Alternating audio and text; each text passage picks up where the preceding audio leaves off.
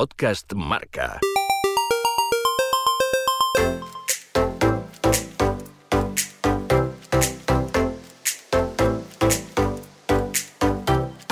Fue una de las figuras referentes de los años 70, la época más romántica del ciclismo. Ciclista tenaz, se labró un gran futuro como hombre representativo para las grandes vueltas. Supo brillar en un deporte dominado claramente por la bestia Eddy Merckx y se convirtió en un héroe para los jóvenes vascos. Participó en 20 grandes rondas consiguiendo el top 10 de la general en 11 de ellas, un auténtico fuera de serie. Don Francisco Galdos.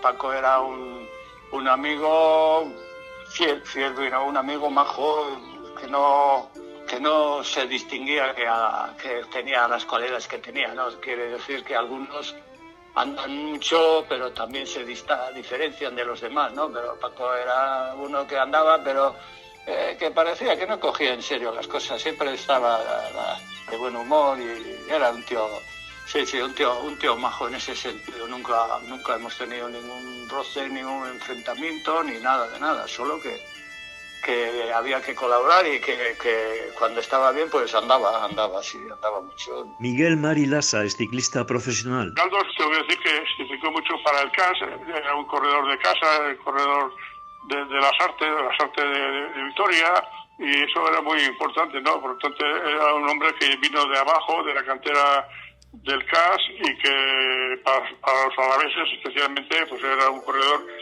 muy importante. Somin Perurena es ciclista profesional. Era un corredor eh, muy bueno. Antón Barrutia es ciclista profesional, fue director del equipo ciclista CAS. un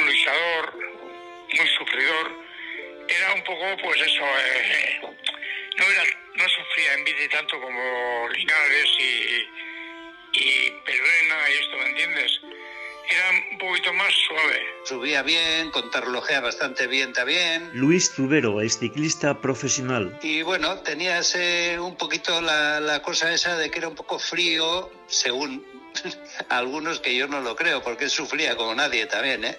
Paco Galdos como corredor tenía mucha clase, era un, era un corredor con clase. O sea, hacía lo difícil fácil, porque yo, yo considero que la clase es hacer una cosa que hacemos todos, pero hay uno que lo hace. Ves, parece que no hace nada, pero ahí está. José Pesarrodona es ciclista profesional.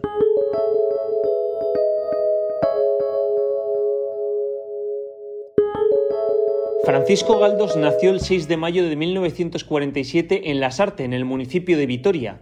De pequeño le encantaba el fútbol, ayudaba a su familia en labores agrícolas. A los 13 años se fue a Morevieta con los carmelitas. La pasión del ciclismo llegó de sorpresa cuando un hombre de Munguía le regaló cromos de ciclistas cuando tenía 17 años. A mí lo que me gustaba de, de chaval, yo creo que eh, como a la mayoría, pues el fútbol, concretamente el fútbol me, apasionaba. Pero yo estaba estudiando en, en Frailes Carmelitas y había un chico de Munguía y este pues se iba a marchar o no sé si lo echaron o se iba a marchar. Y, y me regaló una colección de cromos, pero yo aproximadamente 500, 500 cromos o así de, ciclismo.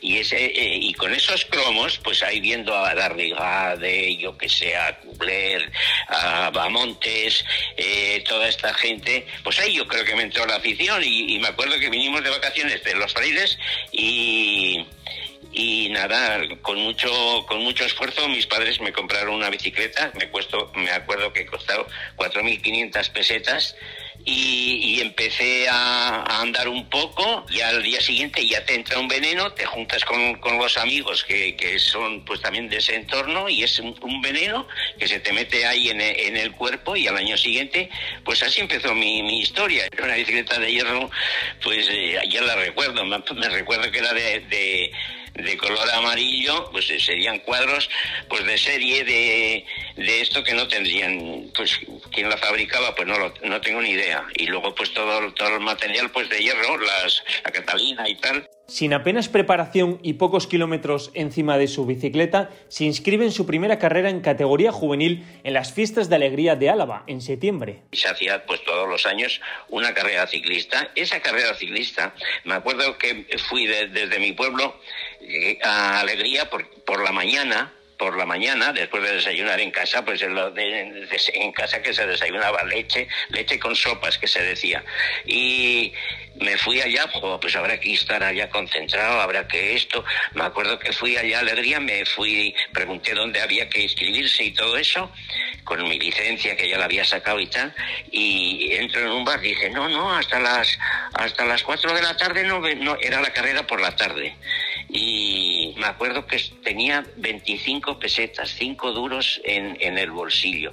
Con eso, eh, la, el sacar la, el dorsal costaba 10 pesetas y, me compré un bocadillo con 15 pesetas, un bocadillo de, de jamón, me acuerdo. Y, y, dije, iba pues sin comer no, no se puede estar, claro. O sea, y, compré, y comí un bocadillo de jamón y allá esperando a la organización, que vinieron a las 4, la carrera yo creo que saldría a las 5. Era una carrera muy especial porque se salía de Alegría hasta el puerto Pacua eh, ahí hice el octavo en, en, en, la subida opacua, porque prácticamente era una subida, o sea, unos, una carrera de tendrían que hay 15 o 20 kilómetros, y ahí hice octavo. Luego se iba, nos llevaban en unos camiones de, de una autoescuela, recuerdo, y nos llevaban hasta Antoñana, un pueblo que está, pues, a... y luego de Antoñana otra vez se volvía Alegría y se salía de Antoñana de la misma forma que habías llegado al puerto de Opacua. Yo recuerdo que llegué solo en Opacua el octavo, pues habría unas diferencias, pues yo que sé, el primero me sacaría un minuto posiblemente. Me acuerdo que le escogí al grupo, a un grupito delante, que eran cuatro o cinco. Eh, y luego bajando el puerto de Azaceta, me pegué un leñazo porque no sabía prácticamente andar en bici. Me metí en la gravilla y me metí allá un leñazo y ya me cogieron, pues otro, otro grupo de atrás y con eso llegué. Y me acuerdo que llegué con una pájara que no veía, veía eh, donde había un árbol veía dos árboles. Una pájara impresionante. Todo es la ignorancia y no, no, no, es que no sabía, era la primera carrera, pues voy a, voy a correr, o sea, porque me entró ese, ese veneno. Yo entonces no tenía amigos en el ciclismo, si no, no me conocía nadie, nadie, porque ya te digo que yo recién salido de los frailes, eh, pues corrí, corrí esa carrera. En el bidón llevaba leche un calor terrible, o sea que llevaba leche yo y ah y caramelos, caramelos de estos famosos de Logroño. Viuda de Solano, exacto.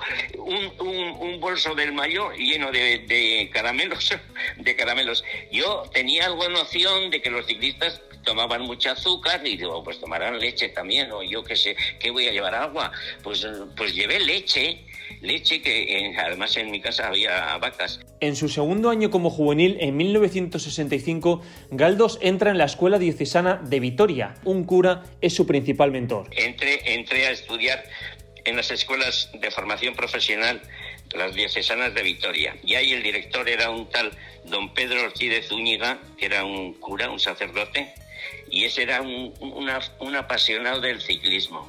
Y ahí pues ahí me siguió el veneno. Y claro, y ya los que habían corrido esa, esa primera carrera y, dicen, oye, ese chaval, ese chaval, oye, ¿cómo anda, ¿cómo anda? Y no sé qué. Si no lo conocemos de nadie, ¿de dónde es ese? Pues es de las artes.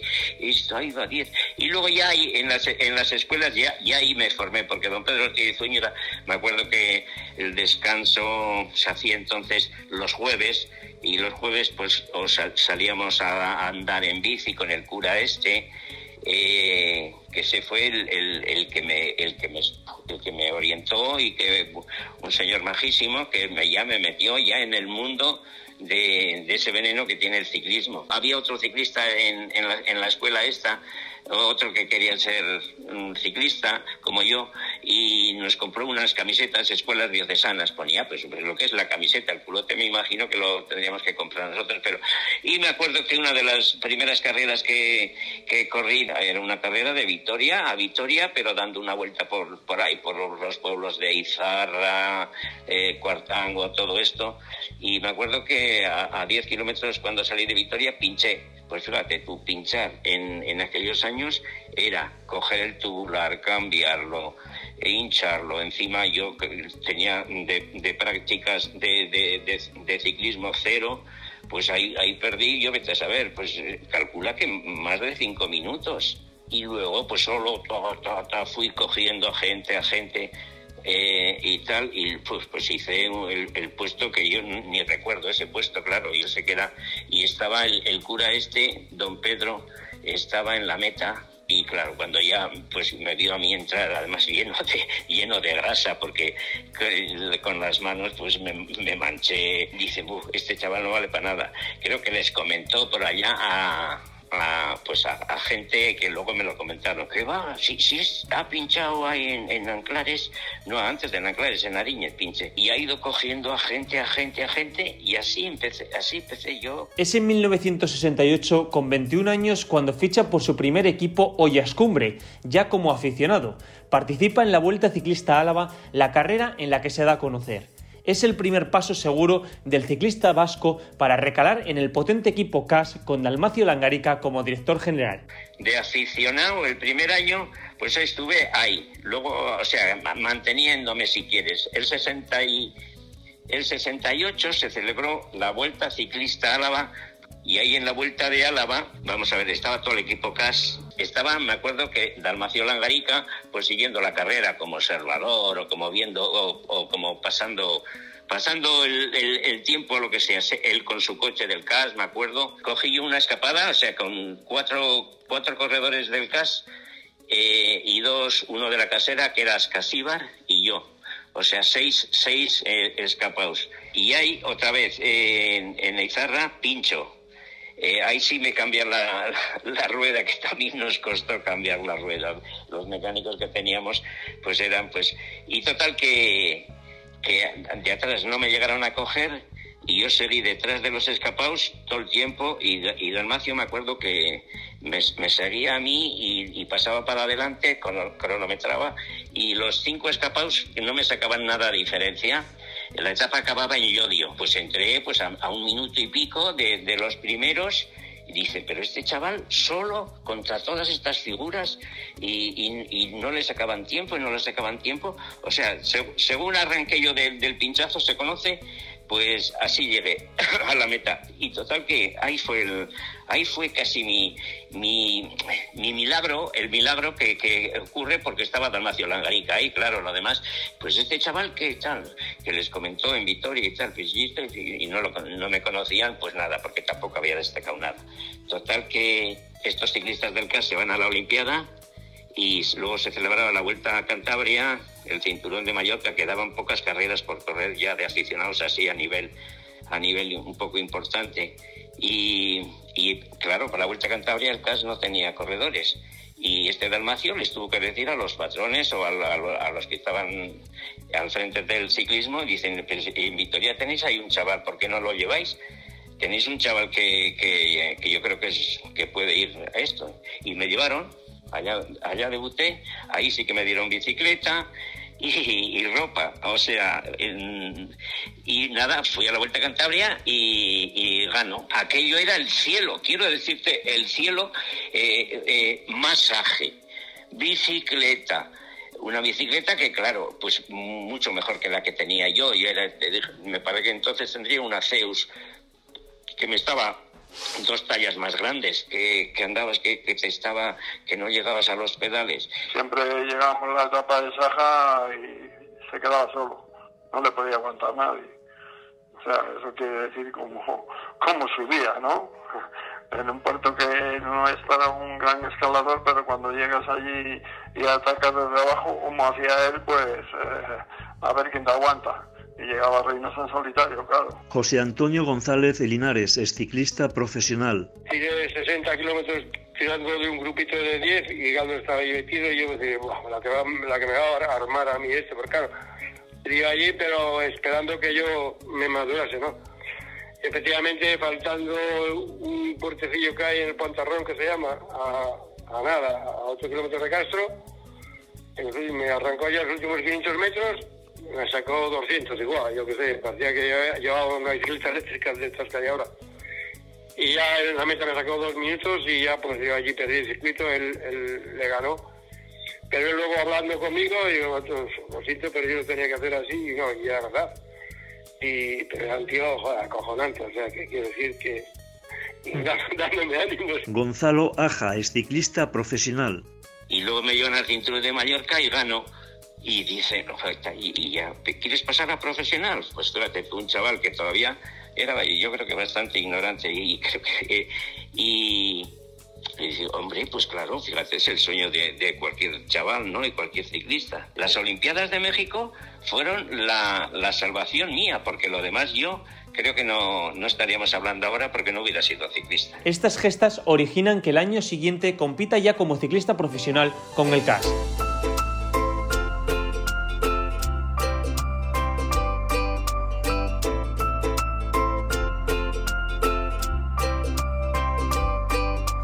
En 1969 el corredor vasco compite en el Dauphiné, la antesala del Tour de Francia, con una gran actuación. Su rápida progresión hizo que debutara en la ronda francesa. En el Dauphiné pues destaqué, destaqué bastante. ¿eh? Me acuerdo que la primera contrarreloj eran, el prólogo eran 11 kilómetros y por la mañana, es una zona de bastante viento ahí, y por la mañana salimos a entrenar allá todo el equipo CAS y salimos a entrenar por la mañana y, hacía así viento, viento y dije, y, iban, estos iban a una velocidad y yo allá me acojoné y dije, adiós, eh, adiós, adiós, porque digo, si estos van de entrenamiento así, ¿cómo van a ir en carrera? Yo no les podía ni relevar ni nada, iban, iban como locos estos.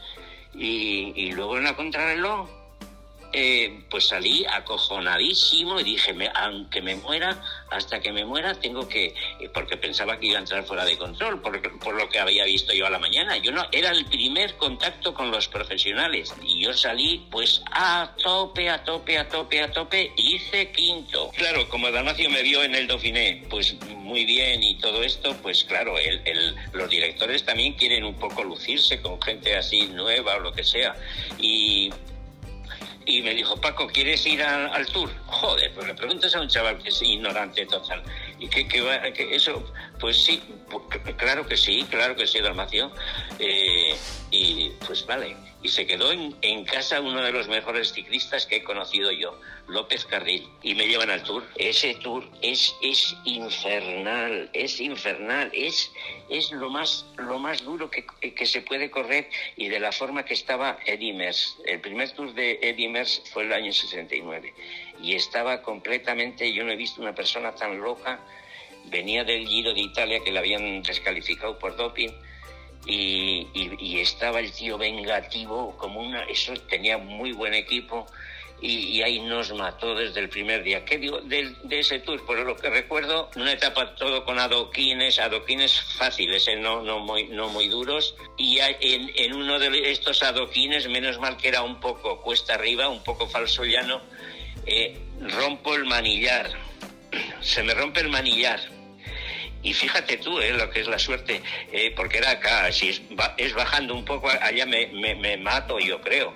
Se me partió el manillar por la mitad y entonces pude sacar los pies con, con el, se me rompió de la parte izquierda con el derecho con la mano derecha pude frenar así un poco y sacar los pies como pude y no me caí. En esa etapa perdí eh, pues mm, cerca de cinco minutos, cerca de cinco minutos. Al día siguiente era una etapa un poco más, más durilla y no sé si había un puerto de segunda o de tercera y tal y yo recuerdo que en la general, pues si entré a cinco minutos de los primeros, pues estaba el, si no me equivoco, el 120 o el 130 por ahí. Y al día siguiente entramos eh, un grupo adelante de 60 corredores, unos 60 corredores.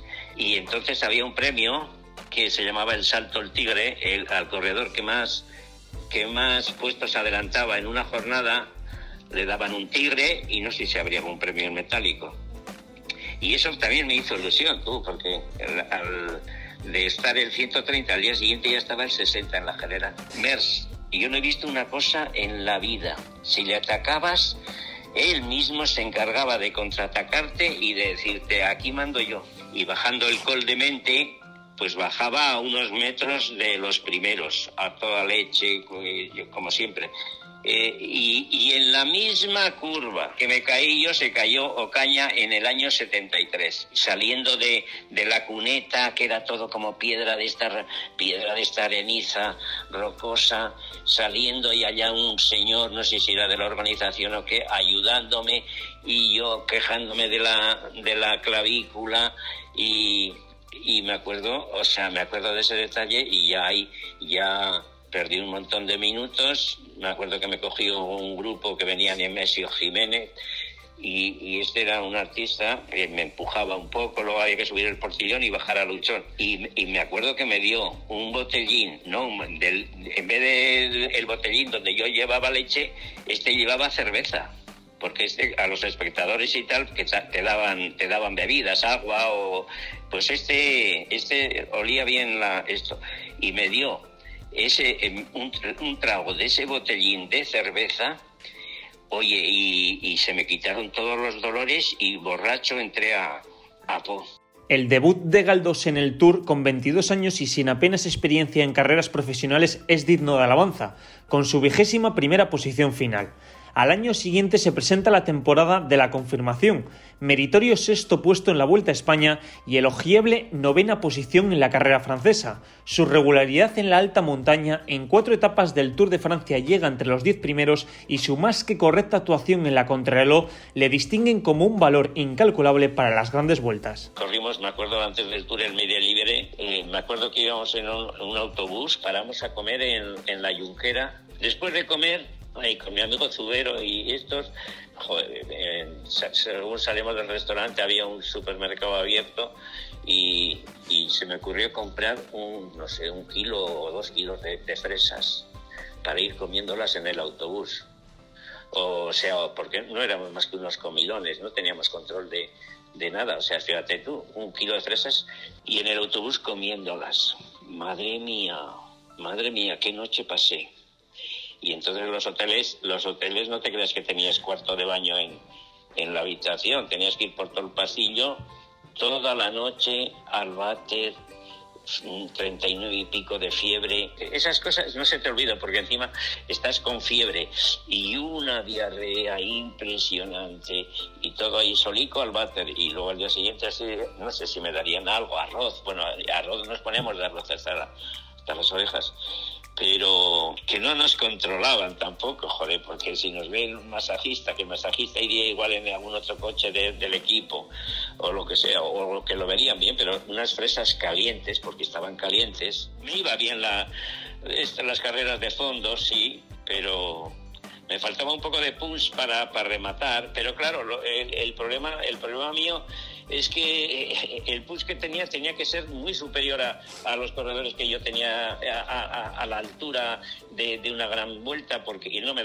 no yo no podía coger una escapada yo no podía yo no podía eh, escapar si no escapabas en un puerto en un puerto por, a, puro huevo que se dice. Yo no podía coger escapadas porque no porque era una, una persona vigilar en una palabra. El año termina con un extraordinario segundo puesto en la Vuelta a Cataluña en 1971 el equipo CAS asiste por primera vez al Giro de Italia. Langarica retiene a Galdos para esta gran cita. El éxito es total. El corredor vasco logra un excelente cuarto puesto, resultado que no hace más que ratificar que es un aval seguro en la regularidad de las grandes vueltas y no tanto como un vencedor de etapas. La etapa de que acababa en Bari, a 10 kilómetros de la meta o, a 20, cayó una tormenta. Me acuerdo que entramos en un pueblo era adoquinado, eh, se cayó una moto que patinó, claro, porque patinó, se cayó una moto, pues menos cuatro que iban con unos metros de ventaja, nos caímos todo el pelotón, motos, todo, qué Cristo. Me acuerdo que la rueda trasera me pegaba en, en que yo no me daba cuenta porque vino por allá, me parece que fue además, yo creo que Van Springer o alguno de estos, y me dice, Paco, la, la rueda, iba con la rueda trasera, pim, pam, pim, pam, frenándome, porque ya sabes, la rueda trasera, si está todo eso, pues vas, vas bloqueado, vas frenando. Pues se veía que tenía que tenía un buen porvenir durante unos cuantos años en las grandes vueltas. Ramón Mendiburo es ciclista profesional, ha sido seleccionador nacional manager del CAS y miembro del comité directivo de la UCI. En 1972, el CAS es sin duda el mejor equipo español. A la Vuelta a España acuden todas las estrellas del equipo. El plantel es de AUPA, Fuente, Galdos, González Linares, Lazcano, Lasa, López Carril, Jesús Manzaneque, Perurena, Pesarrodona, nuevo fichaje y Nemesio Jiménez. Galdos, impresionado por las figuras que tenía a su alrededor, solo está a la altura en la subida a Rate, finalizando en una suficiente decimonovena posición.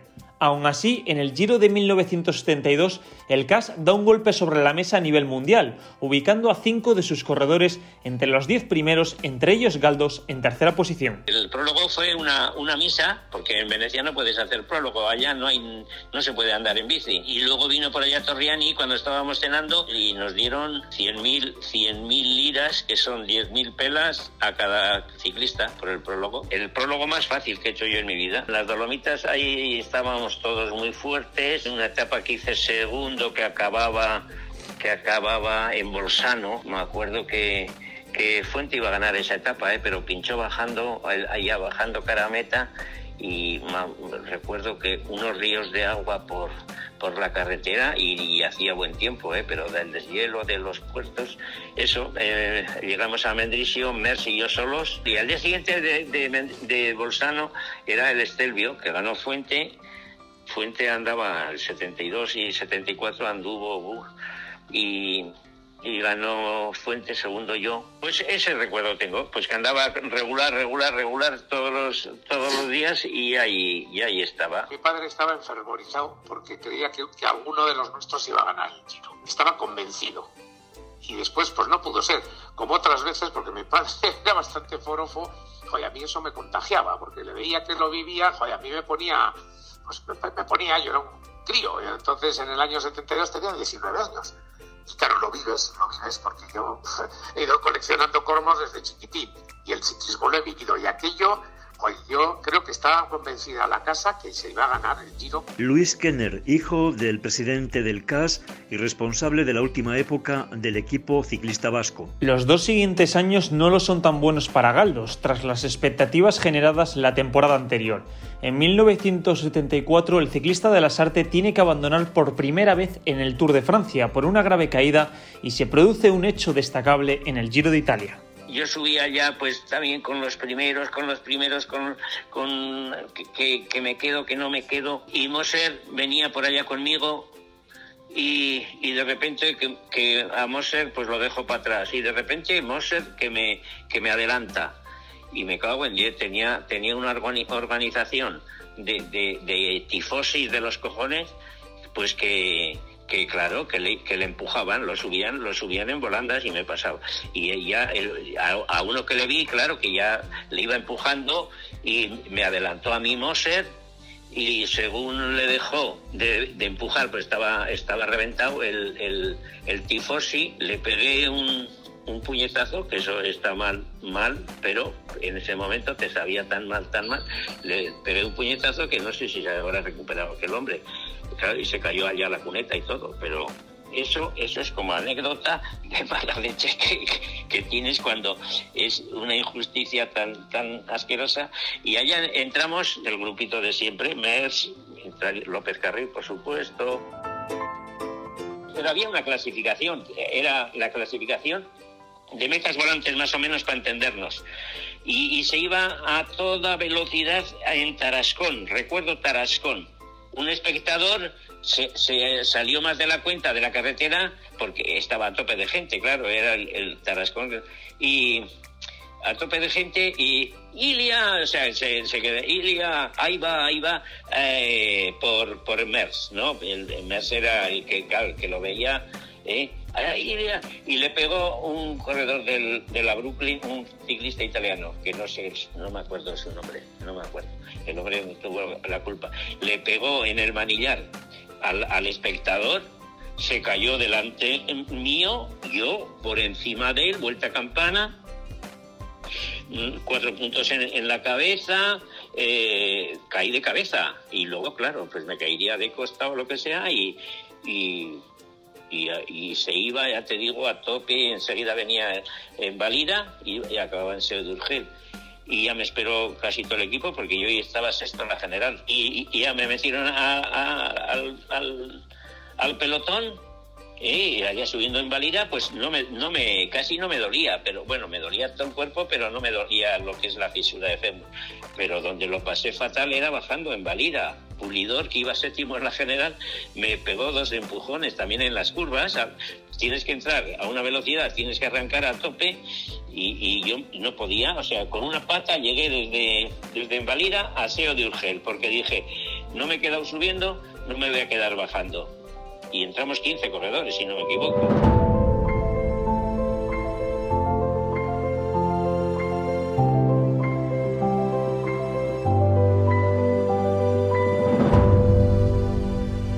Sin embargo, 1975 es su gran año.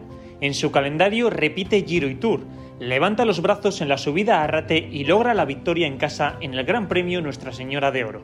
Quería ganar la carrera de oro y ponte a mi rueda que vamos a, vamos a atacar en el plano, en los repechos. Así fue, cogimos unos metros y, y ya no nos pudieron coger más hasta los 10 metas. Subí tranquilo porque había trabajado mucho para que ganara la prueba, pero ah, incluso pues a mí me iba a dejar allí porque era mucho más escalador que yo, ¿no? José Antonio González Linares es ciclista profesional. Ahí sí le vi, le vi echar el resto porque corría en su casa y, entonces este, le vi con tanta ambición, tanta ambición que, que nos costó mucho ganar aquella carrera, tuvimos que sufrir mucho los dos, pero yo creo que él fue el que el que una de las carreras que más sufrió él de su vida, porque había momentos que íbamos tan deprisa, tan deprisa en el plano, que él se, veía mal, ¿no? Linares, sé que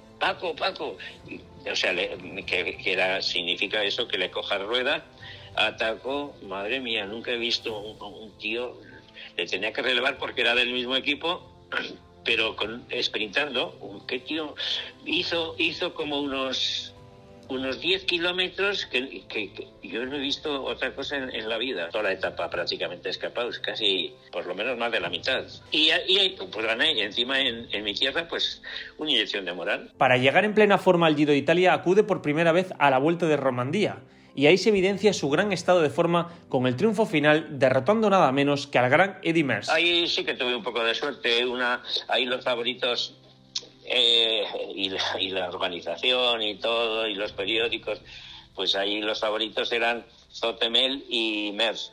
Eh, luego estaban gente como Gimondi, Baron Kelly. El Tour de Romandía la consideran es una prueba, yo creo que importante, el palmarés lo, lo dice de, esa carrera. Los italianos dicen que haga un buen giro de Tour de Romandía, pues hace, hace buen giro entro en una escapada, claro, era una escapada eh, que entraron pues corredores del equipo de del equipo de Zotemel, del equipo de Mers y, no, le no le darían mucha importancia y, claro, y atrás no se pusieron de acuerdo. Yo en algún recorte de periódico de Suiza, pues al día siguiente, pues que lees el periódico, pues eso, la, en la portada del, del periódico era unas caricaturas de Zotemel y Mes, pues eh, en un combate de museo, ¿sabes? El uno por el otro, pues se les ver la carrera. Faltando, pues, cinco kilómetros, rompí el sillín. O sea, la tija del, la tija del sillín ahí tiene dos varillas, tiene dos varillas y una se cascó, se conoce, se cascó. Entonces tenía que ir sentado, sujetando el sillín y pedaleando como un, como un, como un desgraciado. Y, y hice, hice, una contrarreloj pues soberbia, claro, porque allá allá hizo segundo en, en esa contrarreloj, eso para, para eh, la gente no hizo segundo Bertolio en esa contrarreloj, eh. luego el que ganaría el giro, eh. con el cilindro roto faltando unos 5 kilómetros y llovía y llovía, como sé. Y también, y, y otra anécdota que, es, que, es, de esa misma contrarreloj, pues claro, eh, yo era, estaba líder, era líder.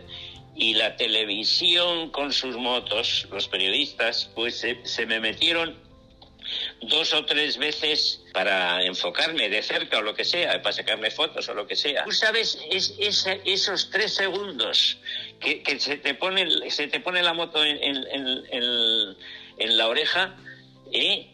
Lo, lo, que recuperas, o sea, coges el rebufo un poco, o sea, tú, tú, no, tú no lo buscas, claro, es que se te han puesto ellos allá. Dije, luego hice examen de conciencia y dije yo, madre mía, O sea, que eh, me sacaba cuatro minutos en una contrarreloj. ¿Cómo puede ser que, me saque cuatro minutos si, si ayer estaba muerto? Y preguntas de estas que te, te haces, ¿no? De, de eso, te haces. ¿Cómo es posible? Entonces yo saqué una, una conclusión, hombre, que, no voy a discutir ahora mes, por supuesto. Esos tres segundos que se te pone una moto delante, el tiempo que te recuperas tú y que te recuperas, porque en realidad el ciclismo es recuperación, recuperación, recuperación. La ausencia de Mers en el Giro de Italia tras la decepción de Romandía enciende la posibilidad de Gimondi para llevarse la victoria. A pesar de no tirar la toalla, fueron otros italianos protagonistas de la carrera, como Bataglin, Paniccia, el desconocido Bertoglio, vencedor final y por supuesto Galdos. Tras 10 jornadas vistiendo la maglia rosa, Galdos cede el liderato en la crono en Forte dei Marmi y no podrá recuperarlo hasta el final, a pesar de la gran victoria en la última etapa con llegada al Estelvio. Ese giro tengo que reconocer que yo me puse líder porque Bataglin pinchó a, a 3 kilómetros de la meta o así pinchó a tres kilómetros de la meta, pues mira, eh, esto es, eh, hace falta suerte en la, vida y en el ciclismo más, yo creo.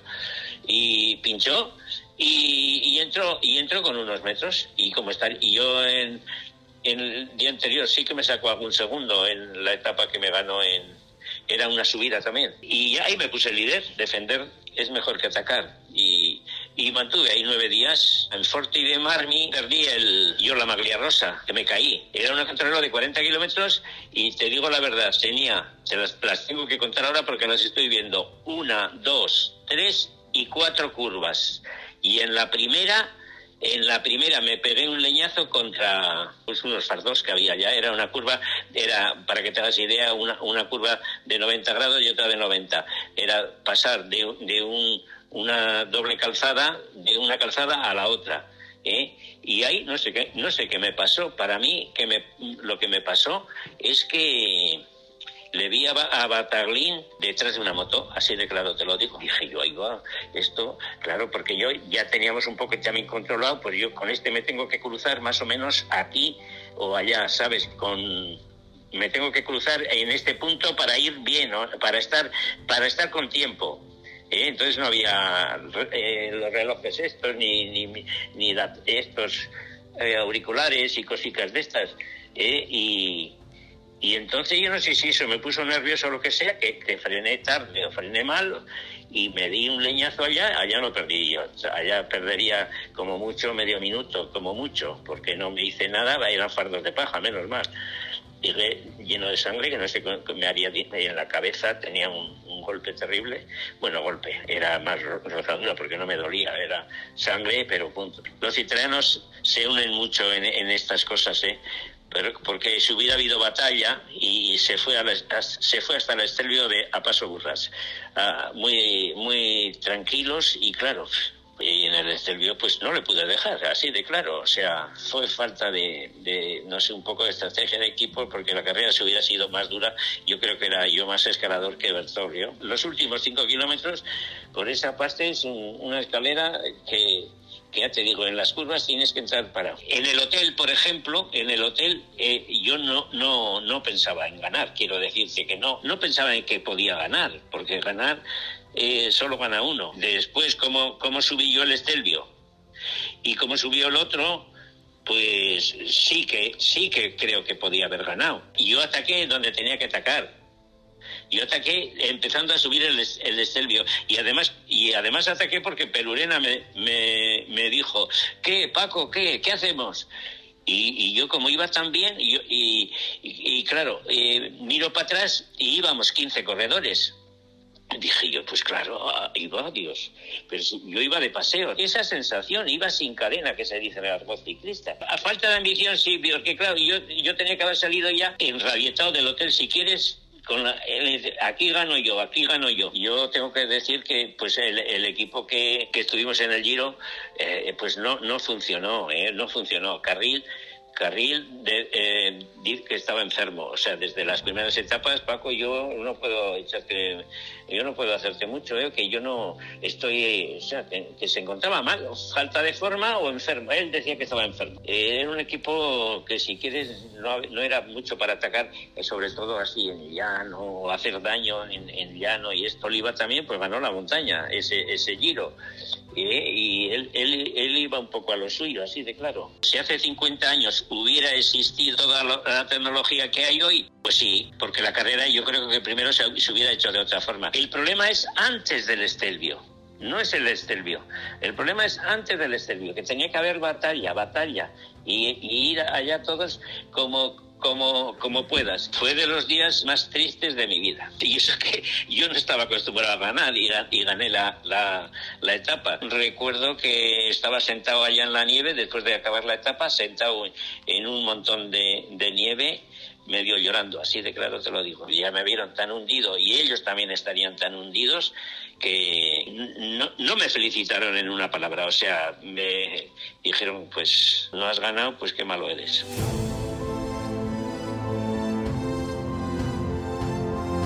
Te la juegan los italianos, porque Bertoglio eh, era, era muy fuerte, pero si hubiera habido batalla, pues a lo mejor me hubiera hundido yo. Cuando salí de, del hotel, pues no estaba convencido al 100% de, de ganar el giro. Eso sí es cierto, eso es cierto. ¿Y, y, y, la culpa? Pues qué, pues mi carácter o mi, poca... que es el, director también, que es el que tiene que decir, vamos a hacer la carrera dura, porque además de salidas había un puerto de, primera.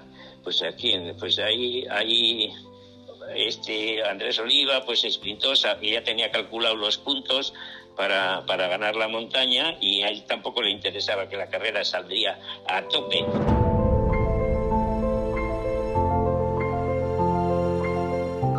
Que hablaba con mi padre por teléfono, entonces no había móviles, y me decía, Paco va a ganar. No estaban, yo creo que no estaban ni Merckx ni Gimondi porque se habían reservado para el tour, no corrieron ellos, pero estaban todos los demás, Bataglin y toda aquella gente. Y mi padre se marchó. Mi padre fue a Italia, cogió el coche y se marchó a Italia porque estaba convencida que Paco ganaba. Y, y no pudo ser. Pues no pudo ser, sobre todo porque yo creo que allí hubo una unión de todos los equipos italianos para que no ganara Galdos. O aquello fue clarísimo. Los italianos, eh, bueno, entonces apoyaron a Bertoglio, que era entonces un perfecto desconocido, pero el padre estaba convencido que en el Estelvio Paco le dejaba. Pero le llevaron en volandas. Le llevaron en volandas y supongo que no solo eh, ciclistas, sino que en volandas físicas porque los italianos, los tifones de la cuneta se empujaban que se mataban. Y, y, no pudo no pudo ganarle, le sacó nada, sacó nada llegaron prácticamente juntos hasta arriba y yo creo que al final perdió por, por 40 segundos o 40 y tantos segundos, perdió el giro. Y me acuerdo que mi padre me mandó una tarjeta, yo entonces estaba estudiando en Bilbao, y me mandó una tarjeta y me dijo, no pudo ser. Nada más que con esa frase, me acuerdo una postal, con una, una postal del Estelvio, dice, no pudo ser. Y yo sospeché que entonces mi padre se había llevado, que estaba con un disgusto tremendo, ¿no? Porque solo una tarjeta con no pudo ser ya indicaba el estado de, pues eso, de, que se había quedado con la miel en los labios. Luis Kenner, hijo del presidente del CAS y responsable de la última época del equipo ciclista vasco. Estaba triste, triste sobre todo por él y por el equipo, porque yo creo que hicieron un gran giro y, era una oportunidad histórica de que, de que, de que, bueno, de que CAS ganara por primera vez una gran vuelta. Bueno, había ganado vueltas a España, pero las vueltas a España entonces, pues de vez en cuando venía algún grande y tal, pero no era lo mismo que ganar un, giro, ganar un tour. Eso, ganar un giro, ganar un tour es otra, es otra historia. Hoy la vuelta también, pero el giro y el tour marcaban época. Por primera vez que yo creo en la historia se unieron todos los equipos italianos que había por allí para, para poder coger a, Galdos, que iban, me parece que algún dos o tres más italianos, y qué, qué es lo que pasó. Y luego se le puso a rueda ahí todo, todo el Estelvio y si llega a ser hoy que, se lleva Pinganillo, hubo, un par de curvas, sobre todo una, en la que yo solo lo vi en un vídeo porque estaba luego se, se, televisaba en directo ahí en la televisión italiana luego lo vi en vídeo hubo una curva que se le quedó 5 metros de Bertolio. Él no se dio cuenta. Si en aquel momento hay alguno que lleva un pincanillo y te dice el director que se queda que se queda que se queda porque tú, no te das cuenta si te se ha quedado que llevas la rueda 5 metros o 10 si ves que ya no respira, pues sí, bueno, ya, ya no está detrás, pero Francisco mm, en un momento de eso, si hay alguien que lo dice en aquel momento, a nada que hubiese acelerado un poco más, ya se va solo y, hubiese ganado aquel giro que se lo merecía, vamos, con, creces. Gonzalo Aja es ciclista profesional. Y arriba en la meta, joder, pues eh, después de llegar a la meta tenía sangre en, la, en una de las manos, eh, no sé si en las dos, y era de que, que, bueno, el tío apretaba de tal manera el manillar y tal, pero vamos, fíjate, el hábito que tenemos de todo el día ir agarraba el manillar, allí pues se hizo dos heridas en las manos, no sé, con las manetas o donde sea, de, de, la forma que apretaba para dar, vaciar de todo, de todo, pero no, no pudo no pudo conseguir distanciar. Miguel Marilasa es ciclista profesional. Decepción sí que hubo, porque, pues, hombre, Aldos era más escalador que él y era un puerto que era que él y todo el mundo pensaba que en un momento determinado le soltaría y había, no me acuerdo el tiempo que había, pero era muy poco la diferencia que había, lo suficiente para, se pensaba y se llegó al final y llegaron al sprint. Carlos Melero es ciclista profesional. Yo creo que faltaba eh, ambición, se conformaba. Eh, nos parecía a nosotros, porque no era, no era un hombre de esto de que le veías con tanta facilidad y no se decidía atacar en un momento grave. Pero sin embargo, en aquel giro sí lo hizo en varias ocasiones, pero se encontró una roca allí que fue Bertolio y, y todos pensamos que en el Estelvio él le tuvo que haber derrotado, ¿no? José Antonio González Linares es ciclista profesional. Tampoco es fácil el último día eh, acabar ahí en un puerto donde hicieron y la verdad que el Bertolio este pues, pues tuvo un día excepcional también. Y oye, cada uno sabe lo que lleva dentro y las piernas como van y, todo, ¿no sabes? O sea que es difícil decir, oye, decepción ninguna. Y joder, cualquiera hubiésemos firmado, ¿no? Luis Zubero es ciclista profesional. Después del Giro, Galdos se presenta de nuevo en el Tour. La presión y el esfuerzo acumulado del Giro evitan una gran actuación en la carrera y a dos días del final se retira por segundo año consecutivo. Me voy a levantar de la cama y no me podía levantar de la cama y no me podía. ¿Y qué me pasa? Va, pues me encuentro, oye, y estaba de compañero, me acuerdo que me alero, y le dije, oye, que no, que no bajo a desayunar, que, que me encuentro mal. Y tenía pues 39 y medio, 40 de fiebre. ¿Y, qué, es lo que pasa? Pues que el cuerpo humano pues te, te avisa si, si, vas a salir ya no, ya no tienes gasolina, ¿cómo vas a salir?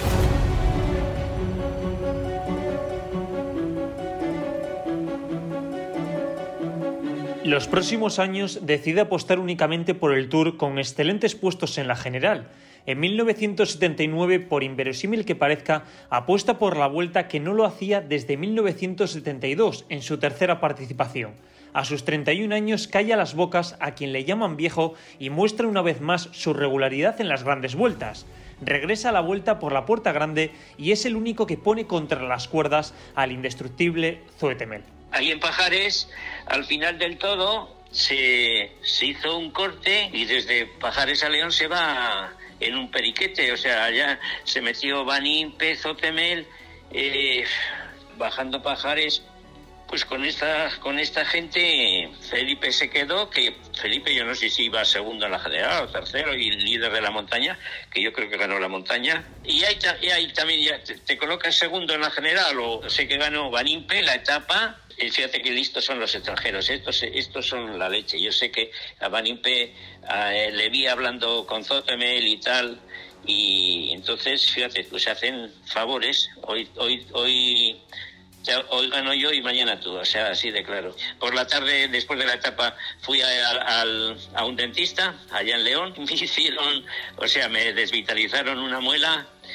sin anestesia, con un dolor de muelas toda la etapa y no sé si llevaba más, días, pero un dolor que era imposible de aguantar. Tienes que tener organizado el equipo, un equipo por delante, otro por, otro por detrás, que atacar, pero, con, pero para dejar a Zotemel eh, tienes que pensar que, que, es muy difícil, a no ser que tenga una caída o un pinchazo y en, algún momento muy difícil y que esté toda la carrera a tu favor, en el sentido de que tengas corredores para trabajar. Eso también pues, le, ganaba en la contrarreloj porque era un buen contrarrelojista pero el que era segundo en la Vuelta a España de todo eso Temel, que es un hombre que ha ganado Tour de Francia, que ha ganado Campeonato todo el mundo, que, que ha hecho un montón de Tours segundos, pues te quiere decir que, que, para estar allí con él, pues hay que andar mucho. Una, gran Vuelta a España. A pesar de su tercer puesto en el Dauphiné, los años pesan y se constata que Galdos no está para dos grandes al año. Finalizará en vigésimo octavo lugar, una posición alejada a su categoría. Ese año el mítico CAS desaparece, donde Galdos ha dedicado toda su vida, pero decide continuar y ficha por el Kelme. En la vuelta termina en un digno octavo puesto, pero su despedida del Tour no puede ser más frustrante tras abandonar en la quinta etapa. En 1980, Francisco Galdos, Paco para todos los aficionados del ciclismo, se retira.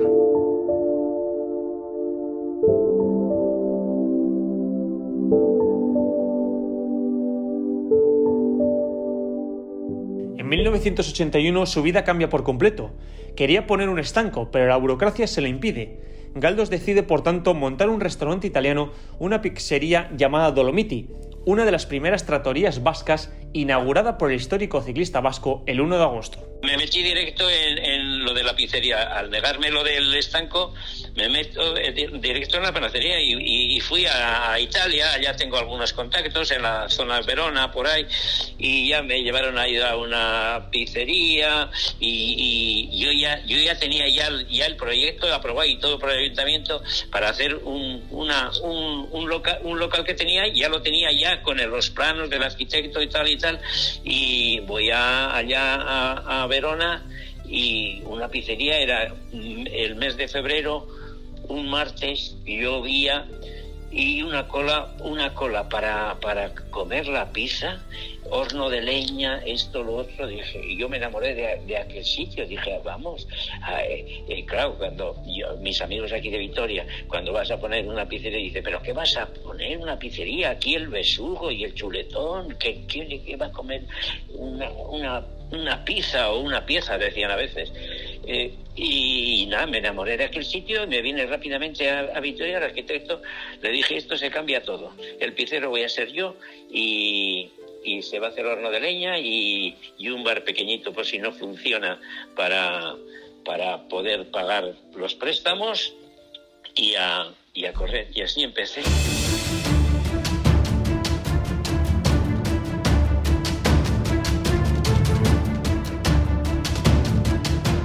11 Tours de Francia, 4 veces top 10, 6 Giros de Italia, 4 top 10, 2 podios, una etapa, una vez rey de la montaña y 10 días maglia rosa y 4 vueltas a España, 3 top 10 y un podio. Es, tras Aymar Zubeldia, Indurain y Chente García Costa, el español que más tours ha disputado. Sencillo, humilde, Galdos es una de las figuras a tener en cuenta del ciclismo español en los años 70.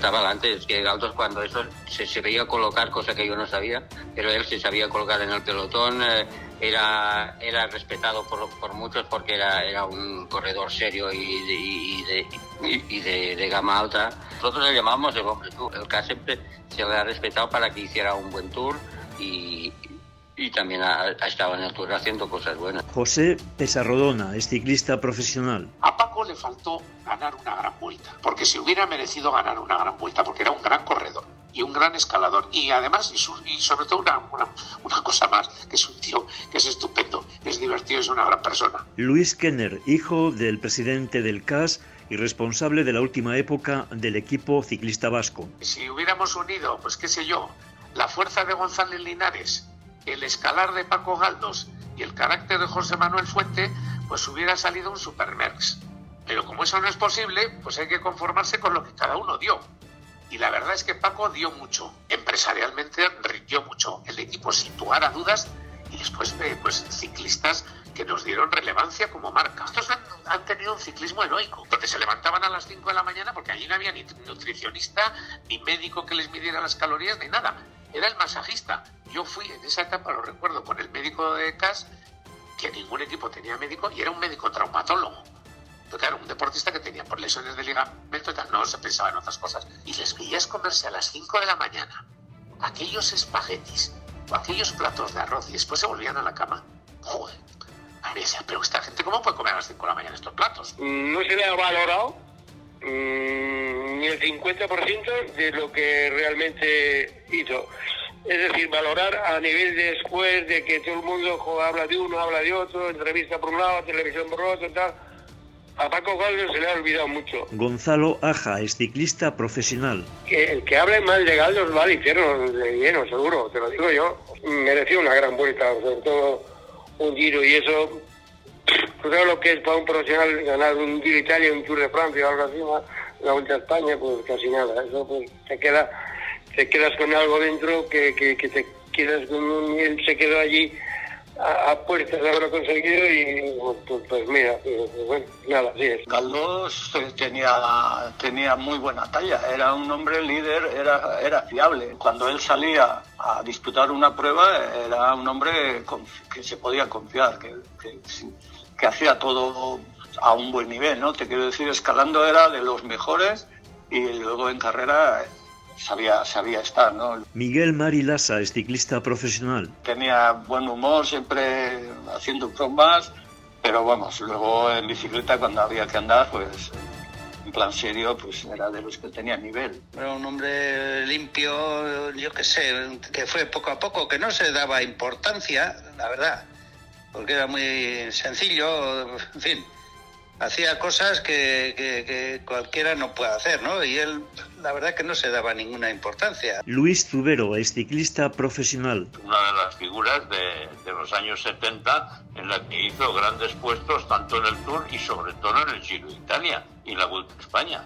Ramón Mendiburo es ciclista profesional. Ha sido seleccionador nacional, manager del CAS y miembro del comité directivo de la UCI. Galdos ha sido uno de los corredores importantes en, esa época del ciclismo.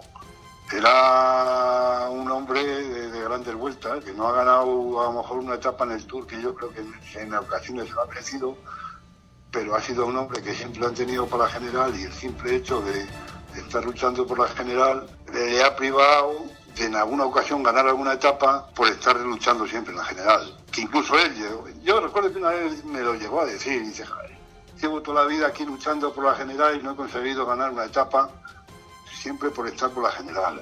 Es- esa frase sí que la recuerdo en una ocasión de él. Carlos Melero es ciclista profesional. Gimondi creo que me lo dijo. Dice Paco, eh, dentro de unos años a, a los ciclistas les meterán un chip en el cerebro y desde el coche irán manejándolos. ¿Sabes? Como, como, como un robot.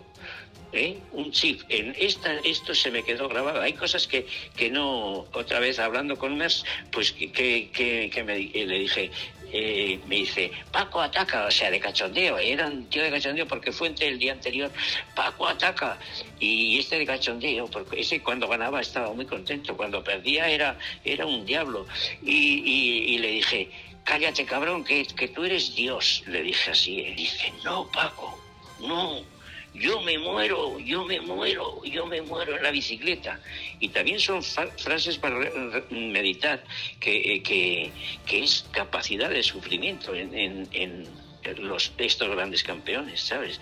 Y yo, pues, mm, como no era un gran campeón, pues tampoco he tenido mucha capacidad de sufrimiento. Pienso que no, porque yo la, yo la, la podía, se podría ganar pues con una una una acción sorpresa en el sentido de que no te conozcan ni en el pueblo y, y coger una escapada y coger una escapada y luego eh, eh, eh, coger una escapada y, sacar un sacar un tiempo que, que no- te lo esperabas y luego yo estoy seguro que sí ahí en ese sentido sí que gano. A ver quién quién me iba a quitar a mí pues cuatro minutos de ventaja en, en una vuelta a España desde la primera etapa si quieres hasta la última. Pues a no ser que que eso era era difícil pero por eso, porque yo era más defensivo que, atacante. A mí nadie me ha enseñado cómo hay que prepararse para una carrera, para una temporada, para, para, para cosas de estas. Nosotros salíamos aquí de Vitoria, cuatro amigos, pues los de aquí de Vitoria, que estábamos Manu Murga, eh, Pozo y estos, y hacíamos pues 80 eh, kilómetros y, ya creíamos que esto. ¿Qué, ¿Qué, pasa? Que yo he tenido, pues directores he tenido. El primer director, Dalmacio Langarica, que ese era, pues de la antigua escuela, de la antigua, de la antigua y, de la más antigua. Claro, él era un corredor que era muy fuerte y claro, y, y solía decir, presumir de eso, decía, yo con 500 kilómetros he ganado la Madrid-Valencia. ¿eh?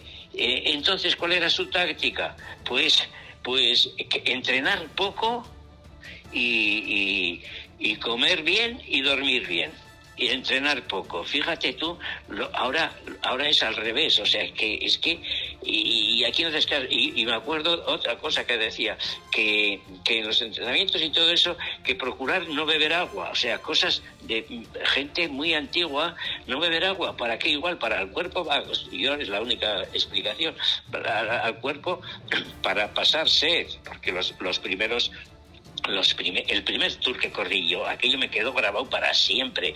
Hasta los 50 kilómetros no se podía coger agua, había que bajar además al coche, al último coche, ahora te dan agua eh, eh, donde quieras y esto. Pero fíjate, tú es, o sea, yo he tenido unos profesores pues mm, eh, que, no estaban, en, bueno, yo y, y, todos los demás, pero hace 50 años yo creo que el ciclismo era así y yo creo que hace 70 años la gente pues robando en una palabra en los bares y en todos los sitios. Bueno, y en la época mía también. Es, es cuestión de que, que, yo no sabía prepararme. Yo no sabía lo que... El, estado de forma es cuando, cuando cuando iba muy bien, muy bien, muy bien, pero no sabía mantenerla porque no sabía cómo había que hacerlo. Podcast Marca.